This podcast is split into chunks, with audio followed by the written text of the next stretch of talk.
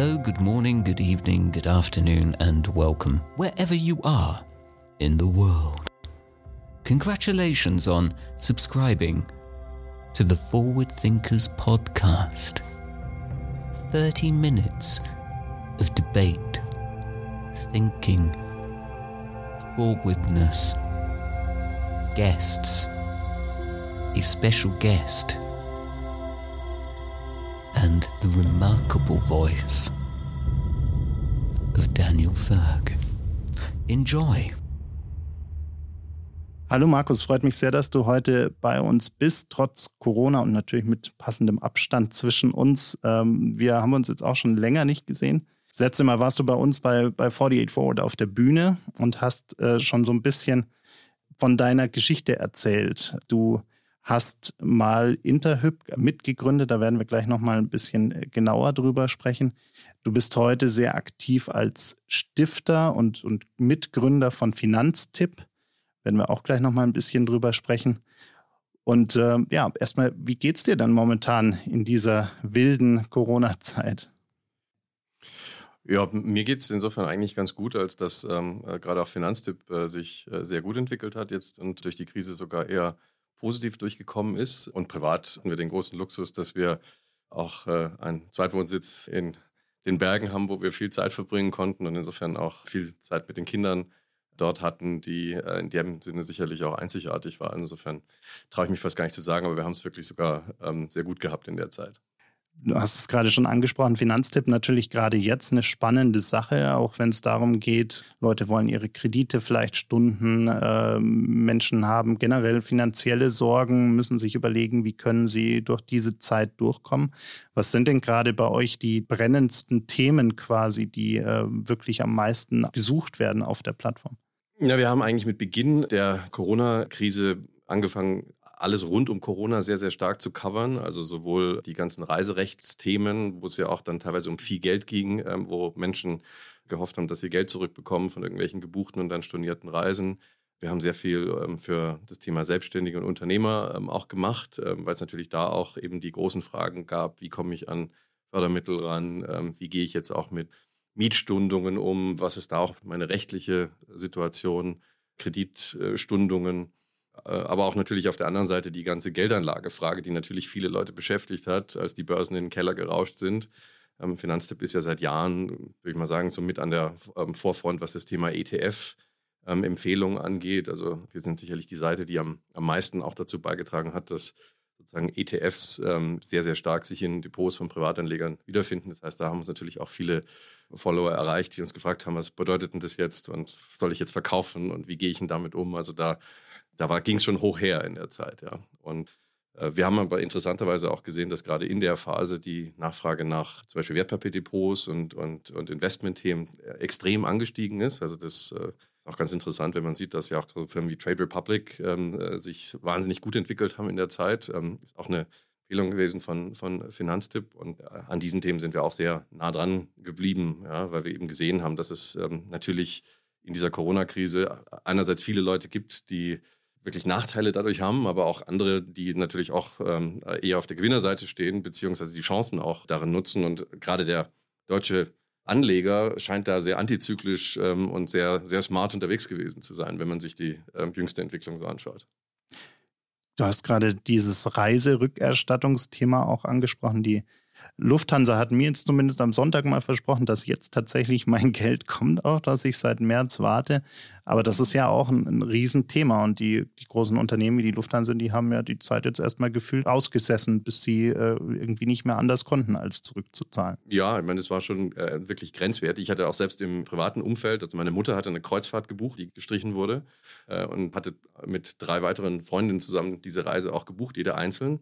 Und äh, als das gecancelt wurde, hat ich meine Mutter gesagt, äh, da gehen wir gleich mit einem anwaltlichen Schreiben rein.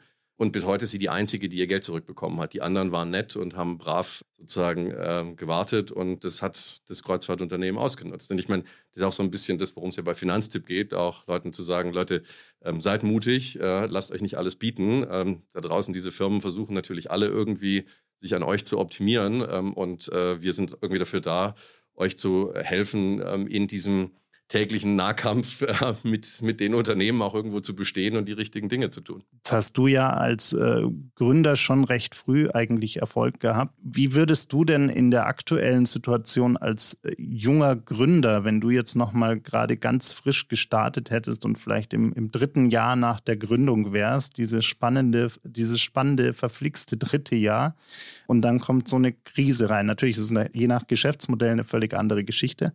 Aber was würdest du einem jungen Gründer raten oder wärst du auch erstmal irgendwie äh, ratlos?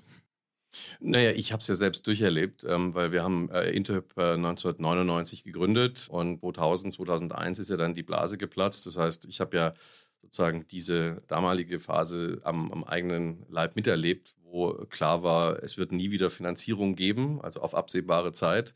Äh, Internetgeschäftsmodelle galten als tot, wurden abgeschrieben. Man hat äh, wirklich eigentlich sich gefragt, was mache ich hier eigentlich? Und, und ich glaube, das im Vergleich dazu ist ja das, was wir jetzt erleben, Pillepalle. Ja? Weil natürlich ein paar Unternehmen hat es stark getroffen, aber ich glaube, die generelle Stimmung in Bezug auf ähm, diese Geschäftsmodelle, die wirklich auch gut funktionieren, ist weiterhin ähm, positiv. Klar ist es sicherlich ein bisschen schwieriger geworden jetzt ähm, auf der Funding-Seite, wobei auch da muss man sehen, ist meine These, dass sich das auch eher weiter entspannen wird. Wir haben extrem niedriges Zinsniveau, die Venture-Fonds sind prall gefüllt, Anlagedruck ist riesig. Ich glaube, so eine Krise wie jetzt ist halt wie immer ein bereinigendes Gewitter, das auch immer mal wieder gut tut, weil es ein paar vielleicht auch aus dem Markt spült, die da auch nichts verloren haben. Vielleicht bringt es auch den Unternehmer ein bisschen manchmal auch wieder auf den Boden der Tatsachen zurück. Also uns hat es damals wahnsinnig äh, gut getan, weil ich glaube, dass jeder Unternehmer, der mal durch so eine Krise durchgeht und wirklich in den Abgrund startet, danach der bessere Unternehmer ist. Und wir haben jetzt schon so eine Gründergeneration die letzten zehn Jahre, die eigentlich nur Sonnenschein kannte. Und ich glaube, dass das jedem da draußen ähm, einfach auch wahnsinnig gut tut, äh, mal zu spüren, dass nicht immer alles nur nach oben geht und nicht das Geld immer nur frei fließt, sondern dass es dann am Ende, wenn man ein Unternehmen baut, halt vor allem auch sehr stark darum geht, dass, dass die Zahlen auch stimmen. Ja? Also der Wert eines Unternehmens ist, habe ich mal gelernt, äh, der abdiskontierte Barwert der zukünftigen positiven Cashflows. Ja? Und das bedeutet, am Ende muss man immer, ähm, wenn man ein Unternehmen baut, sich fragen, ist dieses Unternehmen langfristig in der Lage, signifikante Gewinne zu produzieren? Und das hat man, glaube ich, in den letzten Jahren teilweise dann doch wieder sehr weit irgendwo in den Hintergrund geschoben und, und das rückt jetzt wieder ein bisschen mehr in den Vordergrund. Und das finde ich gut, ja, weil das ist im Endeffekt das, worum es auch beim Unternehmertum geht. Es geht nicht nur darum, irgendwie cool zu sein, hip zu sein und, und, und Reichweite und, und vielleicht sogar nur Umsatz zu machen, sondern am Ende muss man auch, auch mit den Dingen Geld verdienen. Es war ja ein wahnsinniger Hype die letzten Jahre. Du hast es gerade schon gesagt, die Finanzierungsrunden auch in Europa wurden immer größer.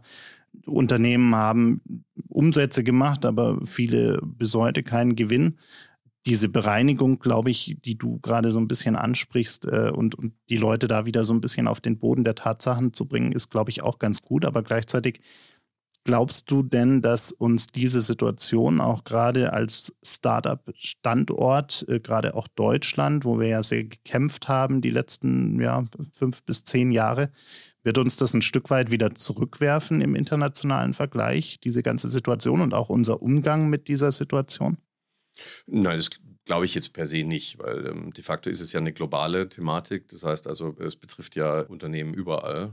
Klar haben wir hier äh, vielleicht nicht die sozusagen finanziell tief ausgestatteten Venture Capital Märkte wie in den USA, aber ich denke, dass äh, gute Unternehmen in Deutschland und von denen haben wir sehr, sehr viele hier auch am Start, dass die auch nach dieser Krise weiterhin ähm, sehr erfolgreich sein werden. Und insofern, dass wir da jetzt wirklich speziell als Deutschland äh, irgendwie ins Hintertreffen geraten international, kann ich mir persönlich nicht vorstellen. Wir haben gerade schon ein bisschen über Interhyp gesprochen. Wie ging das damals eigentlich los? Naja, äh, es war damals, war das Jahr 1999, also sozusagen erste Internetwelle. Wir waren damals schon mit einem ersten Unternehmen ähm, unterwegs. Wir hatten ähm, 1996 Goldman Sachs verlassen, wo ich meinen Geschäftspartner, den Robert Haselsteiner, kennengelernt habe. Hatten eine Vermögensverwaltung gegründet. Das lief so mittelprächtig. Wir haben uns dann gefragt, kann man über das Internet irgendwie Vermögensverwaltung und Geldanlage vertreiben? Also heute sieht man, es geht mit so Beispielen wie Scalable Capital, aber es ist weiterhin schwierig, äh, da wirklich auch an Kunden zu kommen. Deshalb haben wir damals gesagt, nee, das ist eigentlich nicht das richtige Modell und haben einfach geguckt, wir kamen aus dem Finance-Bereich, welche, welche Bereiche äh, gab es, wo man einen großen Markt hat, äh, wo man ähm, über das Internet auch eine Dienstleistung anbieten kann, die einen sehr greifbaren Mehrwert ähm, bietet. Und da hat sich dann die Baufinanzierung einfach aufgedrängt. Ja, also wir kamen nicht aus dem Bereich, wir hatten Ahnung von Finance, wir kannten uns mit Zinsen aus. Und äh, dann sind wir da schon so ein bisschen wie die Jungfrau vom Kinder eigentlich losgela äh, losgelaufen und haben angefangen, einen Online-Baufinanzierer zu bauen. Und äh, sind dann zu Early Bird Venture Capital damals gegangen die uns ziemlich schnell dann auch finanziert haben und an uns geglaubt haben. Äh, ohne die wäre es nicht möglich gewesen. Und dann sind wir losgelaufen und, äh, und haben diese Firma ähm, aufgebaut und dachten natürlich, wir sind die Größten, ähm, waren da innerhalb kürzester Zeit auch ein ordentlich großes Team mit äh, 60, 70 Leuten.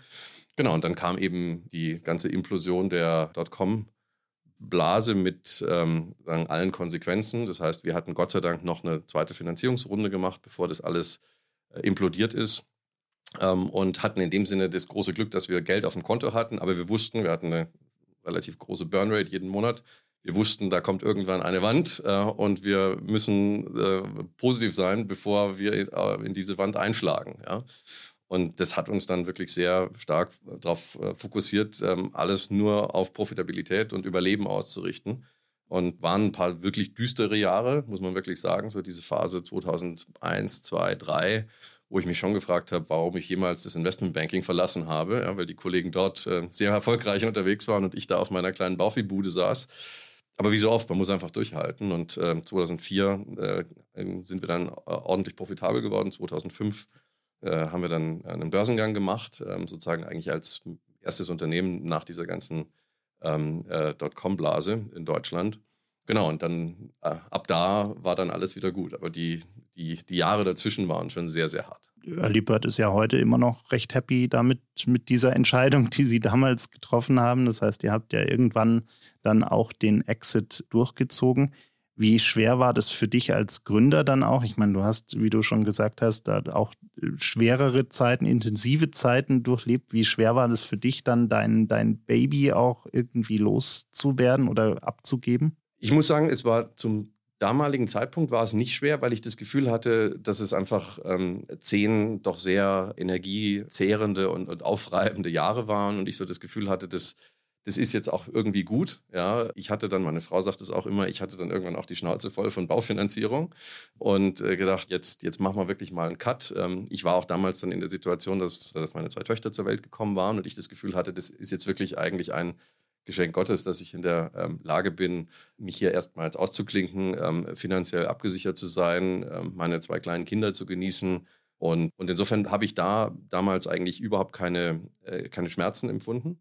Ähm, Im Nachhinein geht es einem da manchmal anders, dass man manchmal denkt, hm, ähm, war, doch eine, war doch eine tolle Firma und war eine schöne Sache, die man da ähm, aufgebaut hat. Aber auf der anderen Seite, ich habe ja jetzt wieder ein neues Baby am Start. Ähm, das habe ich dann sehr schnell gemerkt, dass ich das brauche, dass ich eben nicht nur Investor sein kann, ähm, sondern dass ich immer irgendwie dieser Unternehmer sein werde, der Dinge aufbauen muss. Und ich glaube, das wird so bleiben, bis ich irgendwann umfalle. Das neue Baby war dann erstmal überhaupt nicht und bis heute überhaupt nicht auf Profit ausgelegt, sondern eben Finanztipp als gemeinnütziges Projekt. War das von vornherein klar, dass es gemeinnützig sein muss? Also für dich, als du die ersten Ideen dazu, oder für euch besser gesagt, als ihr die ersten Ideen dazu hattet? Ja, also ich habe schon explizit äh, nach etwas gesucht, wo ich ähm, einen sehr, sehr starken Purpose drin habe. Und ähm, für mich war ja auch die Idee zu Finanztipp sehr, sehr stark ähm, daran begründet zu sagen, es braucht da draußen jemanden, der eben wirklich ähm, nicht nach wirtschaftlichen Interessen operiert, sondern ausschließlich ähm, im Interesse des, des Kunden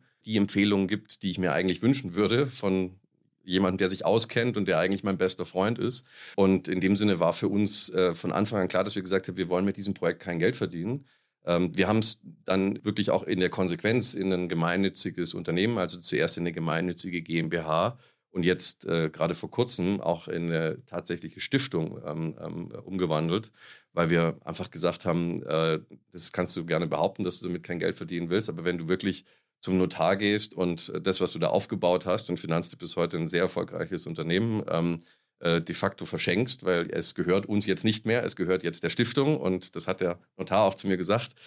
Wenn Sie jetzt hier unterschreiben, das kriegen Sie nie wieder. Ähm, äh, und das war äh, eine der besten Entscheidungen, weil ich definitiv da glaube ich, auch et etwas geschaffen habe, was über das reine Geldverdienen hinausgeht. Und ich bin da sehr stolz drauf und, und fühle mich in dieser Rolle des, des am Ende ja irgendwie Social Entrepreneurs, was ich da jetzt die letzten Jahre bin, auch, ähm, auch wahnsinnig wohl. Welche Ziele habt ihr denn für die nächsten Schritte jetzt? Habt ihr diese Stiftungsumwandlung gemacht und äh, was steht auf eurer Roadmap quasi für Finanztipp? Was habt ihr euch vorgenommen für die nächsten Monate und Jahre? Ja, Finanztipp ist ja sozusagen ein, ein Begleiter, der ähm, Menschen hilft, Finanzthemen einfach zu machen, also äh, indem wir die Dinge recherchieren und, und konkrete Empfehlungen geben. Ähm, und äh, am Ende ist es auch ein großes Content-Business und wir ähm, äh, haben ja angefangen mit äh, Online-Ratgebern. Das heißt, also, wenn man bei Google nach äh, allen möglichen Finanzthemen sucht, egal ob jetzt äh, Geldanlage, ähm, Versicherungsthemen, aber eben auch Reiserücktrittsversicherungen äh, und, und solche Sachen, stößt man mittlerweile eigentlich auch immer auf Finanztipp. Also wir haben sehr, sehr starke Google-Sichtbarkeit, ähm, äh, sehr, sehr hohen Sistrix-Index, also ranken da wirklich extrem gut und haben daneben einen Newsletter aufgebaut mit äh, über 700.000 Abonnenten mittlerweile, die den äh, jeden Freitag bekommen. Wir haben aber äh, vor einem Jahr angefangen, dann auch sehr stark eben in die, ähm, sage ich mal, moderneren Medien noch zu gehen, haben einen YouTube-Kanal gestartet, der ähm, mittlerweile auch circa eine Million Views im Monat hat, 100, äh, knapp 140.000 ähm, Abonnenten. Das heißt, da haben wir auch Finanztipp nochmal deutlich ähm, erlebbarer gemacht äh, über, das, über das Videoformat haben jetzt auch diverse Podcasts am Start, äh, Instagram-Kanäle.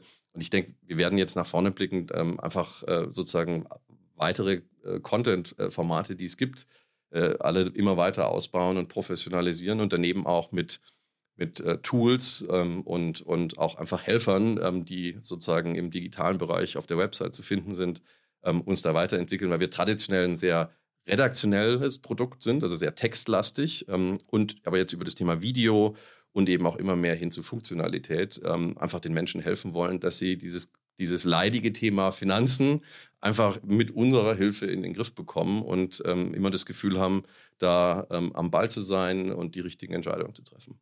Es ist ja auch ein wahnsinnig komplexes Thema. Also man muss ja auch wahnsinnig aufpassen, dass man nicht äh, die falschen Entscheidungen trifft, egal ob es bei Versicherungen ist. Sieht man ja jetzt auch in so einer Situation, ja. wo man sich dann mal Gedanken machen muss, äh, ist man eigentlich für so einen Fall auch irgendwie versichert äh, und, und wollen die auch zahlen in dem Fall? Und, und, ihr habt so ein bisschen die Mission, diese Dinge auch, auch verständlicher zu machen, äh, aus diesem Dickicht an Informationen und, und äh, 100 Seiten lang AGB äh, der ganzen, äh, egal ob Versicherung oder Bank, da so ein bisschen Licht ins Dunkel zu bringen. Genau, weil wir auch einfach gesagt haben, ähm, der Trend geht zum Selbermachen. Also ich meine, wir kommen ja traditionell hat man ja Finanzen eher für sich machen lassen. Man ist zu seiner Bank gegangen, hatte seinen Versicherungsberater bei der Allianz und die haben dann an einem wunderbares Geld verdient. Ähm, und äh, nicht nur, weil diese Dienstleister, äh, Stichwort Bankensterben oder Filialsterben, auch immer weniger werden, aber äh, wir haben einfach alle gelernt, dass wir uns nicht einfach blind auf irgendeinen Berater verlassen dürfen, der uns vermeintlich irgendwie in was Tolles irgendwie anberät, sondern faktisch sind das alles Verkäufer. Und wir haben natürlich ganz klar alle irgendwie gemerkt, wir müssen da das Ding selbst in die Hand nehmen. Aber das ist eben leichter gesagt als getan. Und, und äh, wir sehen Finanztipp schon sehr stark als diesen Begleiter des Selbermachers. Also äh, der Leute draußen, die sagen, ich will diese Dinge wirklich auch verstehen. Ja, ich will sie selbst in die Hand nehmen. Und ich will, dass irgendjemand für mich eigentlich diese ganze auch Recherchearbeit macht und sich die Dinge ganz genau anguckt, ähm, äh, damit ich weiß, welche Handlungsempfehlung dann auch die richtige ist. Und, und das muss halt jemand sein, dem ich blind vertrauen kann. Und da kommt eben wieder die Gemeinnützigkeit rein, weil wir gesagt haben, ein Unternehmen, das wirklich diese Gemeinnützigkeit hat, wo eine Stiftung drüber steht, wo klar ist, dass alle Gewinne, die entstehen, wieder für diesen Gesellschaftszweck, also für Finanzbildung und, und, und Finanzen erklären, äh, verwendet wird, das ist halt nun mal die Instanz, wenn man das einmal verstanden hat, der man eben auch wirklich blind vertrauen kann. Und das war unser Ziel, äh, eben genau das zu etablieren. Und ich glaube, da sind wir auf einem guten Weg. Wie finanziert sich Finanztipp heute? Ähm, Finanztipp hat heute ein ähm, äh, eigentlich ganz einfaches Modell, nämlich über Affiliate-Links. Es ist so, dass wir ja eine Expertenredaktion haben, die sich all diese Themen angucken und die völlig frei von irgendwelchen wirtschaftlichen Interessen Empfehlungen erarbeiten. Und die dann auch veröffentlichen. Das heißt, wenn die in unseren Ratgebern zum Beispiel erscheinen, dann gibt es eine nachgelagerte Monetarisierungsabteilung, die dann mit den jeweiligen Anbietern, die empfohlen wurden von unseren Experten, Kontakt aufnimmt und sagt, habt ihr irgendwie Interesse? Beziehungsweise oft gibt es ja einfach standardmäßige Affiliate-Programme, die man einfach nutzen kann, wo wir dann eine Verlinkung setzen. Das ist immer ein heiß diskutiertes Thema, weil man sagt, ah, ihr bekommt ja doch irgendwo Geld dafür, aber unsere Arbeitsweise stellt eben sicher, und da kann man jeden, der bei uns in der Redaktion arbeitet, dazu fragen, dass äh, es nie eine Situation gibt, wo wir vorher irgendwie fragen, wie viel Geld bekommen wir denn und den empfehlen wir jetzt, sondern es ist immer andersrum und das erkennt man einfach auch daran, dass wir auch wirklich viele Dinge empfehlen, auch auf der Seite, ähm, die eben auch nicht verlinkt sind und dass wir auch ähm, Empfehlungen runternehmen, ähm, die äh, verlinkt und auch teilweise sehr, sehr gut vergütet werden, wenn unsere ähm, Redakteure der Meinung sind, das ist jetzt nicht mehr gut für den Nutzer. Ja. Aber dadurch haben wir es geschafft, äh, ein Modell zu kreieren, das sich selbst trägt, also das auch unabhängig ist von irgendwelchen finanziellen Zuschüssen, sei es jetzt von uns oder von anderen Geldgebern, also Spenden, und das äh, wir auch kostenlos anbieten können, weil wir haben von Anfang an gesagt, wir möchten, dass Finanztipp wirklich ähm, jedem zugänglich ist und eben nicht hinter einer Bezahlschranke ähm, ist, weil das wäre die Alternative, dass wir sagen, es ist hochwertiger Content, da musst du dafür bezahlen. Aber uns war es eben wichtig, eben möglichst viele Menschen zu erreichen und vor allem vielleicht auch die, die nicht das Geld ausgeben, weil die, die das Geld ausgeben für solche Sachen, sind dann tendenziell eh wieder die Bildungselite und, und ähm, die, die das, die sozusagen sich mit den Themen wirklich intensiv beschäftigen, aber bei denen geht es eh schon gut. Also uns geht es ja vor allem auch darum, der breiten Masse zu helfen ähm, und äh, vor allem auch dann da zu sein, wenn man nach den Dingen sucht. Äh, Stichwort Google. Und auch da ist es natürlich deutlich besser, äh, kostenlosen Content anbieten zu können, als wenn ich hinter einer Bezahlschranke hänge. Deshalb ist es für uns das perfekte Modell. Und äh, es hat auch dazu geführt, dass wir Finanztipp mit den mittlerweile knapp 50 Mitarbeitern ähm, schön profitabel betreiben können und, und in dem Sinne auch wirklich äh, wirtschaftlich völlig unabhängig von allem sind. Ja. Nicht schlecht. Neben Finanztipp, äh, also völlig unabhängig von dieser Stiftung, seid ihr ja auch hier und da noch als Investor tätig bei verschiedenen äh, Unternehmen, die teilweise auch ganz unterschiedliche Dinge machen. Was ist denn da so dein, dein Fokus? Geht es dir da wirklich darum, spannende Geschäftsmodelle zu, erstmal unabhängig von dem, was sie machen? Oder, oder hast du da schon eine gewisse thematische Strategie, sage ich jetzt mal, bei der, bei der Auswahl der, der Unternehmen, wo ihr da auch reingeht? Dadurch, dass wir jetzt nicht als Kerngeschäft äh, in dem Bereich tätig sind, ist es teilweise auch ein bisschen opportunistisch getrieben. Also wir, wir vertrauen einfach sehr stark darauf, dass wir über das Netzwerk immer wieder an, an spannende Teams rankommen. Und wir wissen alle, am Ende ist das Team natürlich das Entscheidende. Ich glaube, wir haben immer einen natürlichen Hang, hin zu ähm, Dingen, die mit Sales und Vertrieb zu tun haben und mit Retail sozusagen, also wirklich mit Endkundengeschäft, weil wir in dem Bereich eigentlich seit 20 Jahren tätig sind. Ähm, Interhyp war sozusagen Privatkundengeschäft orientiert und Finanztipp ist es auch. Deshalb passen zum Beispiel so Firmen wie Banovo, ja, Badsanierer. Genau, Banovo ist so eines meiner absoluten äh, Lieblings- und, und, Herzensprojekte. Da haben wir auch einen relativ großen Stake drin, weil es da eben auch wieder darum geht zu sagen, pff, super mühsames Thema, ich muss mein Bad sanieren. Wie genau gehe ich da eigentlich vor? Und zu sagen, ich will eigentlich im Internet, will ich jemanden finden, der mich top berät, äh, der mit mir in einer Videoberatung sozusagen eine 3D-Visualisierung meines Bades macht, der hinten raus dann auch den ganzen Prozess koordiniert, der super Handwerker an der Hand hat und am Ende gehe ich in ein perfektes Bad rein, das nach irgendwie zwei Wochen Baustelle dann halt wirklich top ist. Das ist einfach wieder was, wo ich so das Gefühl habe, da ist so eine so eine ganze Branche, die man einfach komplett verändern kann und, und über diesen Dienstleistungsaspekt äh, revolutionieren kann. Ja? Und ähm, da, das erinnert mich in vielen Aspekten auch an, an Interhyp. Ja? Ähm, aber es ist etwas, wo mich die Kombination aus diesem Geschäftsmodell und auch diesem Gefühl, ja, dass da irgendwie für sich jedes Jahr werden jetzt 500, 600 Banovo-Bäder mittlerweile gebaut, dass da irgendwie doch Menschen sind, denen wir einfach irgendwie was Gutes tun, ja, und die es total schön finden, weil sie ein tolles Bad haben und der Weg dahin einfach ein moderner und stressfreier war. Dafür kann ich mich einfach total begeistern. Ich habe eine Frage, die ich gerade versuche, jedem zu stellen, der hier sitzt. Das ist immer so meine, meine Abschlussfrage, weil wir eben als großes Thema für unser 48 Forward Festival für dieses Jahr oder generell für 48 Forward dieses Jahr Optimismus uns ausgesucht haben. Und zwar schon letztes Jahr, bevor Corona überhaupt irgendwo aufgetaucht ist, ohne zu wissen, wie wichtig Optimismus heute, zumindest aus unserer Sicht ist. Ähm, deshalb, wie wichtig ist denn Optimismus für dich gerade auch in dieser jetzigen Situation und warum dürfen wir den nicht verlieren? Nee, ich, also ich glaube, jeder Un Unternehmer ist ja von Haus aus, ähm, muss ja Optimist sein, ähm, weil er muss ja an das glauben, was er da tut. Ich, ich glaube, Optimismus ist, äh, ist totales Lebenselixier. Ja? Also ich glaube, in dem Augenblick, wo man aufhört, daran zu glauben, dass die Dinge besser werden können, ist es schon vorbei. Ich muss da an eines der, glaube ich, prägendsten Bücher denken, die ich je gelesen habe, Viktor Frankl, ähm, Meaning of Life. Jemanden, äh, der über seine Zeit im Konzentrationslager berichtet und, und äh, berichtet, wie er nur über Optimismus tatsächlich überleben konnte. Ja? Und in dem Sinne, glaube ich, also das ist sozusagen das ganz Extreme, die extremste Situation wahrscheinlich, die man sich vorstellen kann. Im Vergleich zu dem ist wiederum alles, was wir hier gerade erleben, Pillepalle. Aber trotzdem ändert es nichts daran, ja, dass äh, wir uns, glaube ich, da viel abschauen können und dass dieser positive Glaube an äh, alles wird gut, ja, und ich sage auch immer, things happen for a reason. Ja? Also ich habe immer das Gefühl, auch wenn es mal einen Rückschlag gibt, es ist immer für irgendwas gut. Ja? Und äh, ich glaube, wenn man mit der Einstellung an die Dinge rangeht, dann, dann werden sie auch gut. Ja? Bisschen harte Arbeit gehört auch noch dazu. Aber ich glaube, dass diese, diese Einstellung schon ein ganz entscheidender Teil ähm, der Gleichung ist ich glaube, gerade auch für, für Gründer eine wichtige Botschaft, weil in dem Moment, wo man den Optimismus irgendwie aufgibt, dann hat man eigentlich fast schon verloren, weil man auch nicht mehr über neue Ideen nachdenkt und nicht mehr daran glaubt, dass es besser wird. Ja, absolut. Danke dir fürs Vorbeikommen. Vielen Dank für das Gespräch. Dankeschön.